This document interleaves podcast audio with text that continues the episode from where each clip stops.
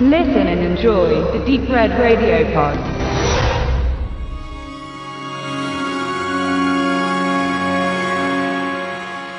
Mit Only Lovers Left Alive kommt ein neuer Jim Jarmusch in die Kinos. Jim Jarmusch who? Naja, sagen wir mal so. Jim Jarmusch ist nicht gerade derjenige, der jedes Jahr einen neuen Film in die Kinos bringt, sondern er lässt sich Zeit. Was qualitativ aber durchaus seine Vorteile hat. Und als Independent und sehr eigenwilliger Filmregisseur hat er durchaus einen festen Bekanntheits- und festen Fankreis, weshalb man auch diesen Film nicht nur diesem, aber insgesamt empfehlen kann. Aber natürlich ist, wie immer bei Jim Jarmusch, auch trotz oder gerade wegen der Thematik der Vampire, einer momentan sehr beliebten Thematik, doch daraus ein vollkommen anderer Film geworden, als das üblicherweise der Fall ist. Ich möchte noch an ein paar ältere Filme von Jim Jarmusch erinnern, darunter Mystery Train 1989, Night on Earth 1991, einer seiner bekanntesten Filme Deadman von 1995, haben wahrscheinlich viele schon mal gehört, genauso wie Broken Flowers 2005, aber bei Jim Jarmusch sind vier, fünf Jahre Abstand zwischen den einzelnen Filmen nicht ungewöhnlich. Der letzte, The Limits of Control, der geheimnisvolle Killer, ist inzwischen auch schon vier Jahre alt und stammt aus dem Jahre 2009.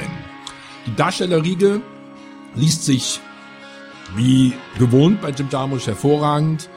Hauptdarstellerin gibt es zwei, Tilda Swinton und Mia Wasikowska. Tilda Swinton, quasi die alte Dame des englischen Independent-Films, inzwischen über 50, hält sich aber als Vampirin ausgezeichnet. Und ähm, Mia Wasikowska, die sozusagen ein junges Talent, was inzwischen bei einigen Filmen wie Stoker, dem letztens schon aufgetaucht ist und inzwischen auch einen gewissen Bekanntheitsgrad hat, als ihre jüngere Vampirschwester. Dazu Tom Hiddleston, der vor allen Dingen durch seine Rolle als Loki in der aktuellen Thor-Verfilmungen schon es zu einem großen Bekanntheitsgrad gebracht hat und natürlich John Hurt, auch einer von der ganz alten, erfahrenen Garde, über den man kein weiteres Wort mehr verlieren muss. Und der gesamte Film spielt an zwei Orten, besser gesagt an einem vor allem und einem anderen ein bisschen. Und zwar sind Eve, das ist Tilda Swinton, und Adam, also Adam und Eva, das ist Tom Hiddleston, Hiddleston schon seit 150 Jahren etwa verheiratet, haben diese Hochzeit auch schon mehrfach wiederholt und wie man daran erkennen kann, verfügen sie über das ewige Leben, was ja bei Vampiren bekanntlich die Regel ist. Sie leben aber, obwohl sie sich sehr lieben und miteinander verheiratet sind, sehr weit voneinander getrennt. Äh, Eve, also Tilda Swinton, lebt in Marokko, in Tangier, in den, mitten in der, in der alten Altstadt von Tangier und äh, Hilson lebt mitten in Detroit. Detroit passt natürlich wahnsinnig gut zum Vampir-Dasein. Zerfallene Stadt, ein riesiges Parkhaus, was in so einem alten äh, Vierte drin ist. Also fantastische Locations, komplett morbide heruntergekommen.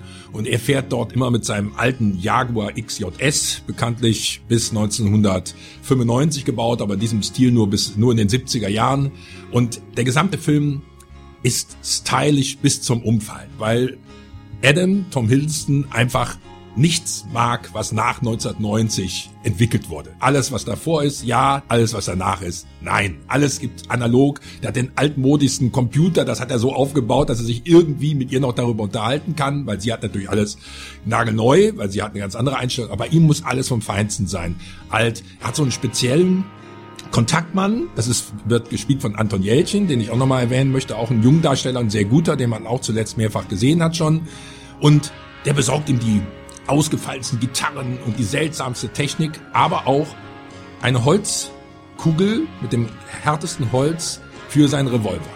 Und daran erkennt Eve, dass ihr Ehemann und langjähriger Vampir keine Lust mehr am Leben hat, sondern sich mit dieser Holzkugel wahrscheinlich das Leben beenden will. Das funktioniert ja bekanntlich mit dem Holzflock, Holzkugel, da gibt's ein paar Varianten, das klappt. Deshalb fliegt sie des Nachts, findet einen Flug, mit dem man über nachts weiterfliegen kann bis nach Detroit und dort kommen sie wieder zusammen. Irgendwann kommt dann noch ihre jüngere Schwester.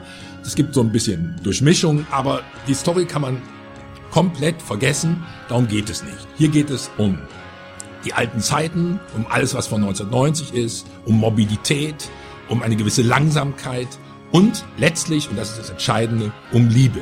Ihre Liebesgeschichte.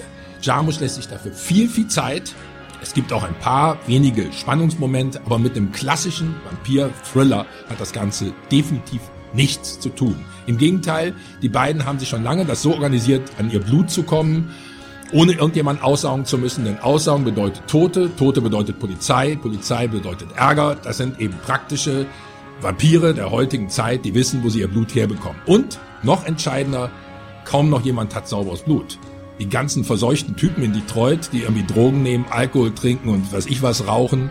Ey, wer will denn dessen Blut schon haben? Also, schaut euch den Jarmusch-Film an. Dort wird man in die alte Zeit eingetaucht. Dort sieht man, was wahre Liebe ist.